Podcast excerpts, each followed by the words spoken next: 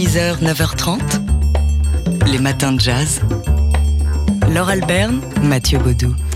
En ce moment, sur la plateforme MK2 Curiosity, et encore pour trois jours, on peut voir le film de Robert Altman, Kansas City. Ouais, sorti en 1996, un film intensément jazz, ce Kansas City de Robert Altman. Kansas City étant l'une de ces villes sur le chemin des jazzmen qui fuyaient le sud des États-Unis et la Nouvelle-Orléans en l'occurrence pour se rendre dans les villes du Nord et notamment à Chicago. Kansas City est sur la route de Chicago dans le Missouri au lieu du jazz dans les années 30 et c'est tout l'intérêt de ce film qui par ailleurs n'en a que peu. Oui, voilà. Non, on va pas dire qu'il n'a que peu d'intérêt. C'est un film de Robert Altman, Oui, donc il a de l'intérêt, mais c'est un film mineur de Robert Altman qui est un petit peu mal ficelé, un, un peu euh, Bancal. poussif, un Ouais. peu bancal, voilà. Mais alors. On a l'impression que euh, Robert Altman n'a fait ce film à Kansas City que pour filmer le jazz. C'est le jazz.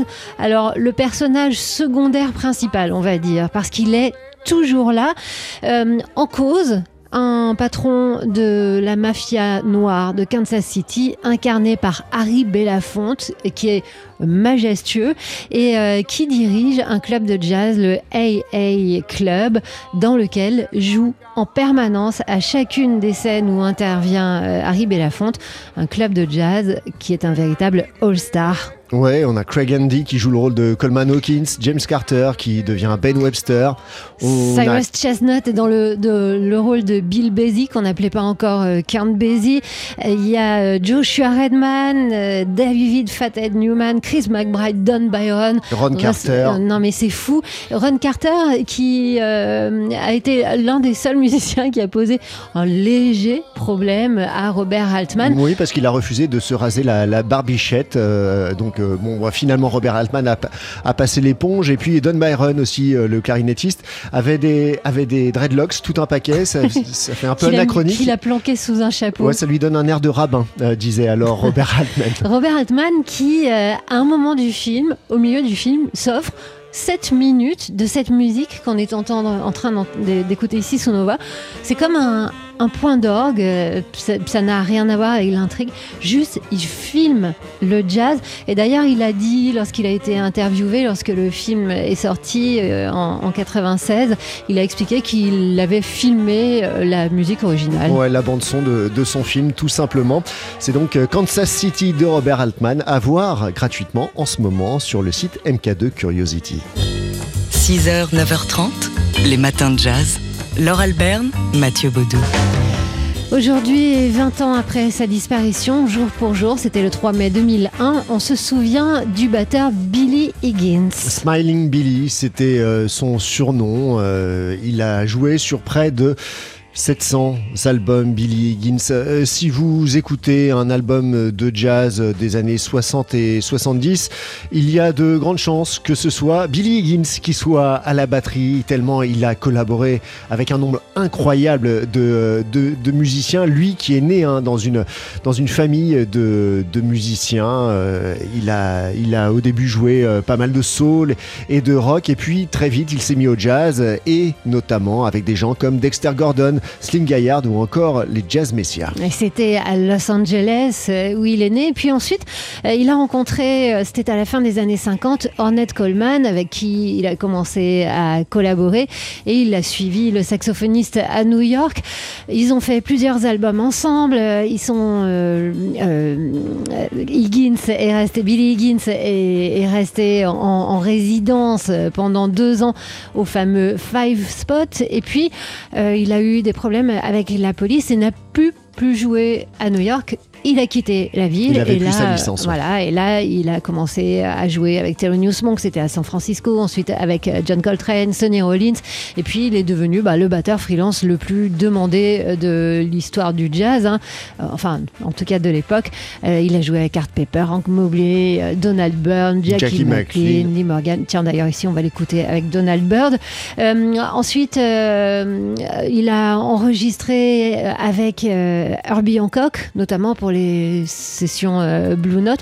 Et puis il est retourné chez lui sur la côte ouest et là, bah, nouvelle vie, nouvelle carrière. Il est devenu enseignant. Il a créé un, centre culturel avec le poète et, activiste Kamau Daoud.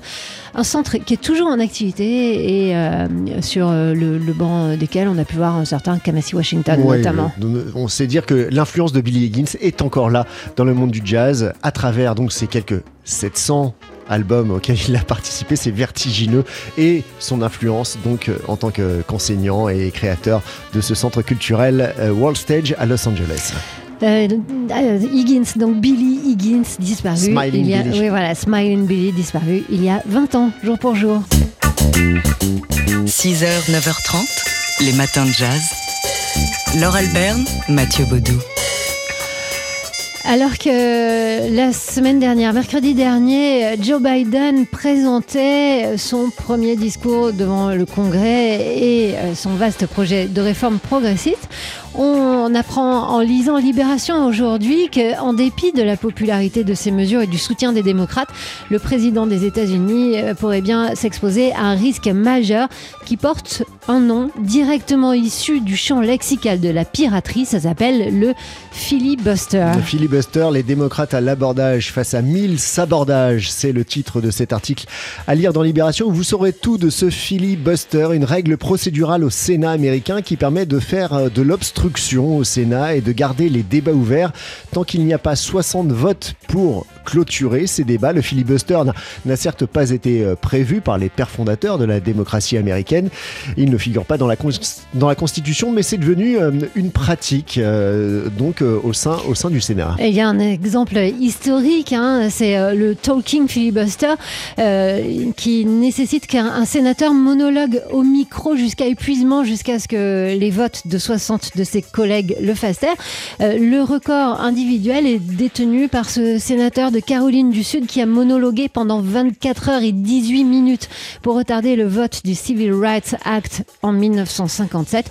Pur spectacle puisque la loi a été votée deux heures plus tard. Ouais, et des décennies plus tard, ça a fait dire à, Barack Obama euh, qui, appelle, qui appelait à sa suppression, à ce filibuster, qu'il s'agissait là d'une relique de l'ère des lois Jim Crow, une relique qui pourrait bien entraver donc l'ambitieux projet de Joe Biden au Congrès. Un article très complet d'Isabelle Anne, correspondante de Libération à New York, qui s'intitule donc Filibuster, les démocrates à l'abordage face à mille sabordages. 6h, 9h30, les matins de jazz. Laure Alberne, Mathieu Baudou. Alors je tiens entre mes mains un énorme classique de chez Tachen et si bien que je ne peux plus bouger.